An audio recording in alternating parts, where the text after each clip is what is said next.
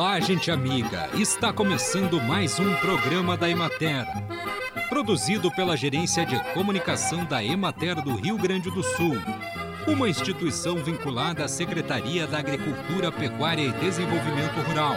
Com apresentação de Matheus de Oliveira e técnica de José Cabral.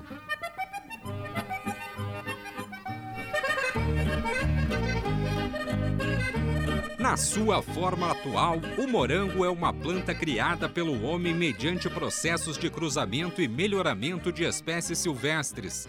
Pertence à família rosácea, a qual também pertencem a rosa, a cereja, a maçã, as amoras e a pera.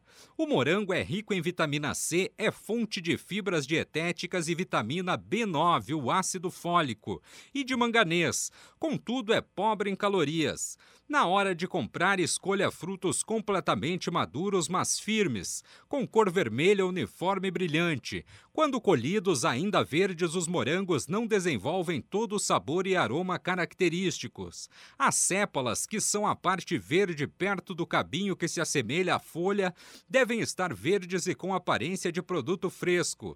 Os frutos menores geralmente têm sabor e aroma mais intenso do que os frutos graúdos. O girassol é tido como planta rústica e que se adapta bem a vários tipos de solo. Entretanto, o mais correto é dar preferência aos solos corrigidos, profundos, férteis, planos e bem drenados para que as raízes desenvolvam-se normalmente. Essas características da área de cultivo possibilitam melhor desenvolvimento do seu sistema radicular, permitindo a exploração de grande volume de solo e, dessa forma, conferindo maior resistência à seca e ao tombamento, proporcionando maior absorção de água e nutrientes e, consequentemente, maior rendimento. O girassol é uma planta sensível à acidez do solo, geralmente apresentando sintomas de toxidez em pH menor que 5,2.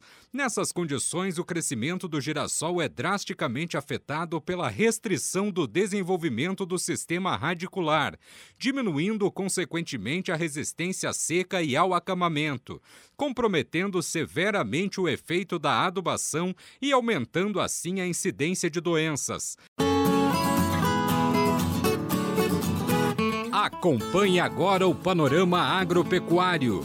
A colheita do trigo avançou para 98% das lavouras no Rio Grande do Sul, totalizando 1,09 milhão de hectares colhidos.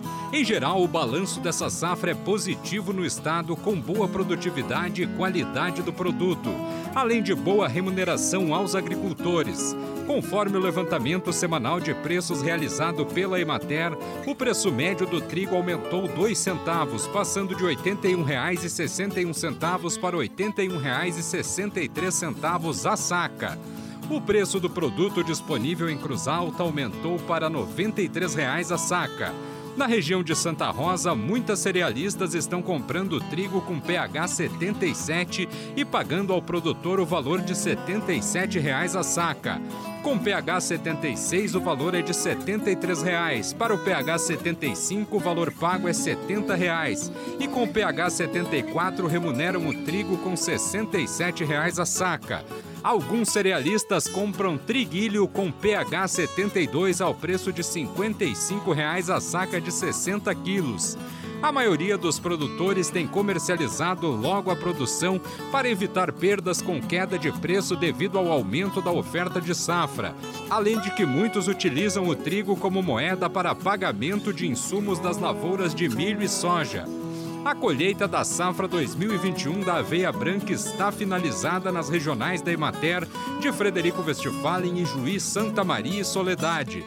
A produtividade média na regional de Juí ficou em 2.350 quilos por hectare e na de Soledade em 3.000 quilos.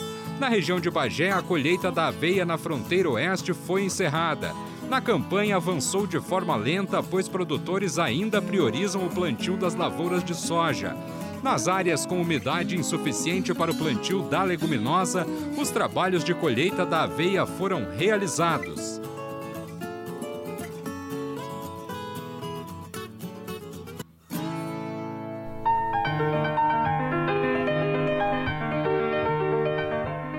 o objetivo de valorizar a trajetória e o vasto conhecimento dos colegas extensionistas nas práticas de assistência técnica e extensão rural e social, a Emater está promovendo o Dezembro da Extensão.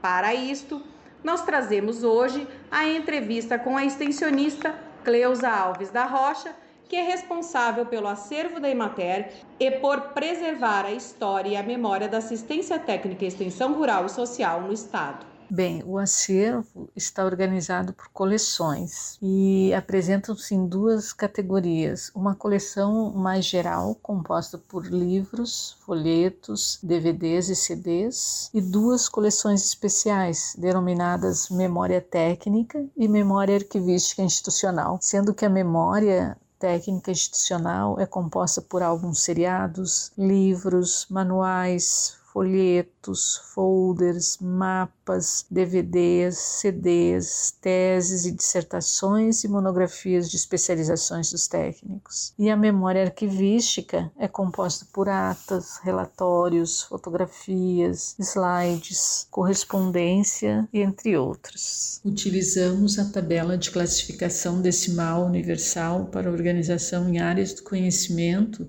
e a tabela Cutter de Sorbonne de autoria. E para a indexação, nós utilizamos o Tesagro, que é um vocabulário de termos especializados em agricultura que foi desenvolvido pela Biblioteca Nacional de Agricultura. E na catalogação nós utilizamos o formato MARC 21, que é um formato de padrão internacional. Fazemos todo esse processo no sistema Pérgamo, que permite todo o gerenciamento deste acervo. E além da nossa biblioteca central, nós temos acervos em nossos escritórios regionais, municipais e centros de formação. E todo o processamento técnico dos documentos é feito na biblioteca central. Eu diria que há muitas contribuições, mas eu irei destacar algumas delas. A primeira é que ele representa, em certa medida, a memória documental do trabalho dos extensionistas rurais ao longo da história da instituição. E também o legado dos extensionistas que fizeram essa história e daqueles que a constroem diariamente em cada comunidade em que atuam. E estão representados nessas diversas tipologias documentais as histórias das comunidades rurais no estado. Então, a história do rural gaúcho, de certa forma, está aqui documentada também. Bom, considerando que somos a única instituição oficial prestadora desse serviço no estado, então nosso acervo também é único. E o último destaque que eu trago aqui é a contribuição para a sociedade gaúcha como um todo, para estudantes e pesquisadores que têm interesse pelo tema e temas relacionados à extensão rural, e que têm um local onde a informação está organizada e disponível para consulta local e também podendo ser acessada através de bases de dados e repositório institucional que disponibilizam parte desse acervo na íntegra. Hoje nós entrevistamos Cleusa Alves Rocha para o dezembro da extensão de Porto Alegre, Karine Maciel. Os inimigos naturais são organismos benéficos para os cultivos, pois matam outros insetos que se alimentam das plantas, sendo assim agentes de controle biológico. Dentre os inimigos naturais, os predadores caçam e consomem outros organismos e, com isso, acabam reduzindo a quantidade dos insetos que são ou que poderiam se tornar pragas. Outro importante grupo de inimigos naturais são os parasitoides, que consistem de minúsculas vespinhas e moscas as quais depositam seus ovos no corpo de outros insetos, levando-os posteriormente à morte. Dentre os insetos, joaninhas, vespas, formigas, tesourinhas, louvadeus, libélulas, alguns percevejos, larvas de moscas, entre outros, são predadores muito eficientes no controle de pragas agrícolas.